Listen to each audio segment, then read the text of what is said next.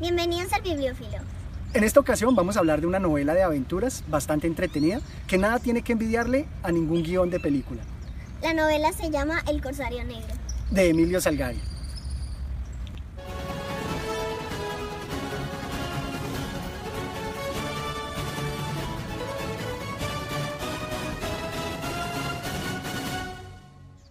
La novela de Emilio Salgari está ambientada en el siglo XVII, contándonos de los corsarios, de los piratas, de los filibusteros y los bucaneros.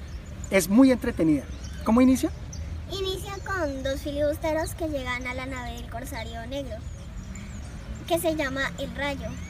Llegan al, al rayo y le cuentan al corsario negro cómo su hermano, el corsario rojo, fue ahorcado. Fue arcado por Van Guld, que es el gobernador de Maracaibo, y pues el Corsario Negro pues le tiene como un odio, entonces pues quiere vengarse. Es muy importante esa parte de la historia porque nos va a mostrar cómo ese odio eh, no es solamente porque él sea el gobernador y el otro un pirata, sino que realmente hay una historia detrás en cómo Angul ha aprovechado y ha sido infiel, ha sido eh, traicionero y así es que ha logrado su posición a costa del corsario negro y su familia. Por lo tanto, entonces el corsario va a Maracaibo a rescatar el cuerpo. ¿Y qué sucede allá? Allá pues como las autoridades los estaban persiguiendo, se escondieron en la casa de un notario. Y primero fue el conde de Lerma a preguntar dónde estaba el notario. Y pues hicieron ahí una batallita y lo pusieron como prisionero.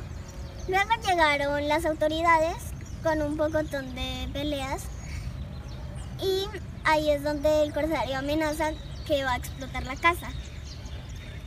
Son también un sinnúmero de situaciones bastante cómicas porque resulta muy chistoso que un eh, ladrón, un pirata, sea tan amable y le dice, señor, dispóngase porque lo voy a robar. ¿Qué tal te pareció eso? A mí me parece muy chistoso porque no es común. Perfecto. Y luego de que escapan de Maracaibo, vuelven al, al mar a, a bordo del rayo y despiden al corsario rojo. Y allí, ¿qué pasa sucede? Allí el corsario hace un juramento de que va a vengarse y va a matar al, a Van Guld y a su familia. Luego de ese juramento, van a atacar en unas descripciones bastante emocionantes, van a atacar otras galeras españolas. Primero atacan a un navío español en donde está una duquesa que es la hija de Van Guld, pero el corsario no se ha dado, no sabe. Entonces eh, se enamoraron esa historia de amor es bastante importante, es la que le da todo el sentido a la obra. Porque vamos a ver cómo esas historias de amor son las que contrastan entre el odio y la venganza y van a ser las que hagan la diferencia en una historia. Luego de él secuestrar a esta muchacha, que se llama Honorata, ellos eh, van a sentirse mutuamente atraídos y se van a enamorar. Pero entonces el corsario sigue empeñado en su venganza. ¿Y entonces qué va a suceder? Atacar a las fortaleza, la fortaleza de Maracaibo y al darse cuenta que Van Guld escapó hacia Gibraltar, ellos se internaron en la selva do- donde rumbo a Gibraltar y ahí pasan muchas aventuras. unas aventuras bastante cómicas y lo más importante ahí eh, que sorprende es el gran conocimiento que tiene el autor de plantas y animales, porque en, esa, en la selva nos va a narrar detalles muy importantes que hacen que esta obra no solamente sea entretenida, sino también eh, muy educativa. Hay plantas como el micú, que es una especie tóxica para los peces y a las personas les produce cólicos, las cuales ellos usaron para atacar a, a Van y a sus escoltas. Así es, finalmente, pues ellos eh, van a perseguir a Bangul y lo más curioso es que siempre se les escapa, ¿cierto? Sí. Después de que se les escape mucho, pues regresaron al rayo donde fueron hacia Puerto Cabello. Y, y allí uno de los españoles reconoce a la hija de Bangul y le da esa terrible noticia al corsario negro. El corsario negro, pues al darse cuenta de la noticia, va, va a cumplir su juramento que es destruir a la familia de Van Gogh y pues él la envía al mar y esa es la única parte donde el corsario llora. Sí, es bastante destacable que aquí en este punto es donde termina el libro. Pero lo más curioso es que de este libro han surgido varias películas. Vimos las películas y me gusta mucho que ahí explotan este sentimiento y al final, eh, aparte de este terrible castigo, pues ¿qué sucede al final a diferencia del libro? La duquesa es abandonada en el mar y se queda en una isla.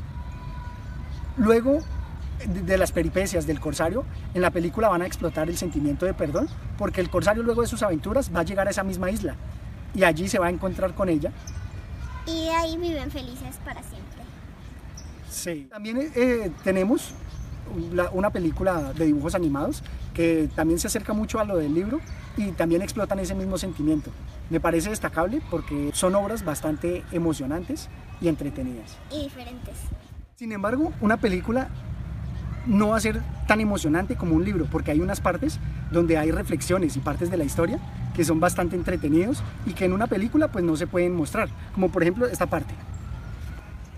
En 1625, mientras Francia e Inglaterra intentaban con continuas guerras acabar con el poderío de España, dos navíos, franceses el uno e inglés el otro, tripulados por intrépidos corsarios, llegados al mar de las Antillas para estorbar el floreciente comercio de las colonias españolas. Ancla- anclaban casi al mismo tiempo ante una isla llamada San Cristóbal, habi- habitada únicamente por tribus de caribes. Correcto, y en estas partes donde nos muestran reflexiones y partes de la historia es donde realmente eh, aprendemos a la par que nos divertimos. Por eso es que una obra literaria siempre va a tener muchas más ventajas que una película. ¿Tú qué opinas? Yo opino que es cierto porque en un libro explican más en detalle, en una película algo no, no lo explican. Y puedes dejar volar tu imaginación en un libro. Así es. Por eso es que les recomendamos que lean la obra y nos dejen sus comentarios. Gracias. Y suscríbanse al canal El Bibliófilo.